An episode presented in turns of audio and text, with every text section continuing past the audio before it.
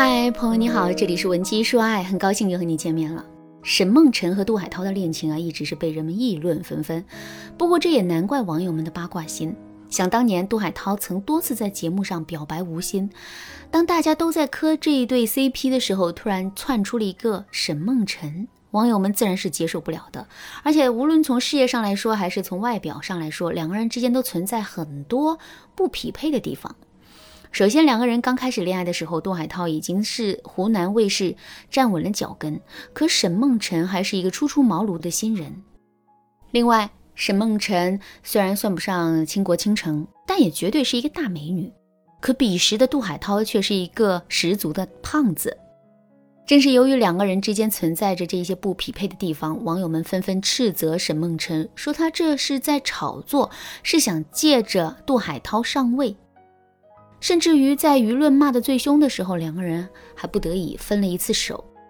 不过到现在为止，两个人已经足足好了八年。这八年的坚守，让先后的质疑声不攻自破。很多不认可他们的网友，现在也都纷纷送上了祝福。唯一还存在一点争议的是，两个人至今都没有结婚。其实啊，早在二零一八年的时候，这个争议就出现了。当时两个人被频繁的传出要结婚的消息，可他们却一直都没有官宣承认这一点。为什么两个人相恋了八年，却还是不愿意结婚呢？具体的原因当然只有当事人才知道，不过我们还是可以从两个人交往的细节中看出一些端倪来。比如说，在杜海涛和沈梦辰分手的那三个月的时间里，沈梦辰一直都是主动求复合的一方，他会放下坚持，主动给杜海涛打电话求复合，甚至他还会主动登门去杜海涛的家里求复合。最后两个人确实是复合了，但一个新的问题也出现了，那就是两个人在这段感情里的高低位出现了偏差。具体来说，就是作为一个女生，沈梦辰其实不应该在这段感情里太过于主动，最起码她的主动性不能强于杜海涛。这是因为在大家的固有认知里啊，女人就是应该矜持一点，男人就是应该主动一些的。这种惯性思维未必是对的啊，但它却是获得了普遍的认同的，甚至于我们早就已经在心里把它当成了一个金科玉律。所以啊，如果在这种情况下，我们表现的太过于主动的话，那么男人势必会觉得我们很廉价。这就像是你养了两只一模一样的猫咪，这两只猫咪在价值上是完全相同的，唯一不同的是，其中一只猫咪很随和，经常会主动来讨你欢心；另一只猫咪却很高冷，即使你主动去哄它，它也只会在自己心情好的时候才会来搭理你一下。在这种情况下，你会对哪只猫咪更感兴趣？同时觉得哪只猫咪更有价值呢？肯定是第二只猫咪，对吧？这就是框架的意义。一个人的高框架可以不断抬高一个人本身的价值，而一个人的低框架也可以掩盖一个人自身的价值。在感情里，我们最怕遇到的一种情况就是两个人的爱情框架失去了平衡，因为这会直接导致我们在男人心里啊会变成鸡肋一样的存在。弃之可惜，食之无味。如果在这个时候两个人的感情遇到比较大的挫折，或者是感情中出现第三者，那么这份爱就很容易会土崩瓦解。说到这儿，问题来了，在跟男人吵完架，或者是分了手之后，我们到底该怎么做，才能在不失框架的前提下缓和彼此之间的关系呢？下面我就来给大家分享一个特别实用的方法，突破男人的第一层防线。如果你想在这个基础上学习更多的方法，也可以添加微信文姬零七零，文姬的全拼零七零，来获取导师的针对性指导。其实啊，在面对一种损失或代价的时候，我们的内心会启动多层心理防线。比如说，面对突然爆发的疫情，我们每个人在心理上都会承受巨大的压力。怎么才能稀释掉这些压力呢？如果我们没有在内心设置防线的话，那么我们势必要直接面对被感染的结果。被感染意味着什么呢？意味着痛苦，甚至是死亡。这种压力绝不是我们可以轻易承担的。可是，如果我们在内心设置了防线呢？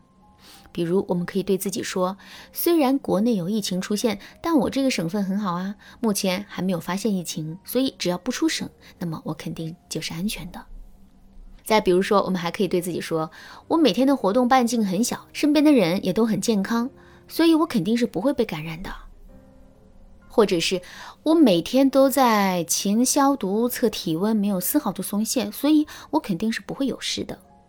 有了这些心理防线之后，我们的内心肯定会充满安全感，因为我们借此知道了自己离被感染的那个结果是很远的。其实我们的感情也是如此。分手之后，为什么男人就这么气定神闲，一点都不着急挽回这段感情呢？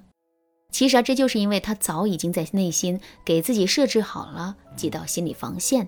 比如，男人给自己设置的第一道防线，可能是他会认为我们根本就离不开他，所以即使他做的再过分，这段感情也还是会有挽回的余地。另外，男人给自己设置的第二道防线，可能是他会认为我们是一个非常好说话的人，哪怕局面已经失去了控制。只要他能低个头认个错，问题也就轻轻松松就解决了。有了这些心理防线之后，男人就会去看我们的表现了。如果我们的反应让他觉得自己的第一道防线都没有被攻破的话，那么他肯定就会变得更加有恃无恐了。所以，想让男人的内心感到不安，进而在不安的情绪的促使下，主动来挽回这段感情，我们就一定要想办法尽快的突破男人的第一道防线。具体该怎么操作呢？其实啊，方法真的很简单。首先，我们可以利用一些反动作来打破男人的预期。也就是说，男人越是认为我们会怎么做，我们就偏偏不要那么做。比如说，两个人分手之后啊，男人认为我们会很伤心、很难过，那么我们偏偏要在朋友圈里发一些自己很开心的内容。这样一来，男人的内心肯定会产生一种失控感。另外，在这个基础上，我们还要进一步给男人制造危机感。比如我们在分手之后，马上就受到了其他异性的关注和追求；再比如两个人已经分手一段时间了，可我们却一直没有主动去找他，朋友圈里也没有任何的声响。看到我们的这些表现之后，男人肯定能意识到我们并不是离不开他的，所以他的第一道心理防线肯定就被我们攻破了。第一道心理防线被攻破之后，男人的内心就会产生一种紧迫感和恐惧感。之后，在这两种感觉的作用之下呢，男人的心理防线势必会全线崩溃，进而主动来挽回这段感情的。好啦，今天的内容就到这里啦。如果你对这节课的内容还有疑问，或者是你本身也遇到类似的问题，不知道该如何补救的话，你都可以添加微信文姬零七零，文姬的全拼零七零，来获取导师的针对性指导。文姬说爱，迷茫情场，你得力的军师。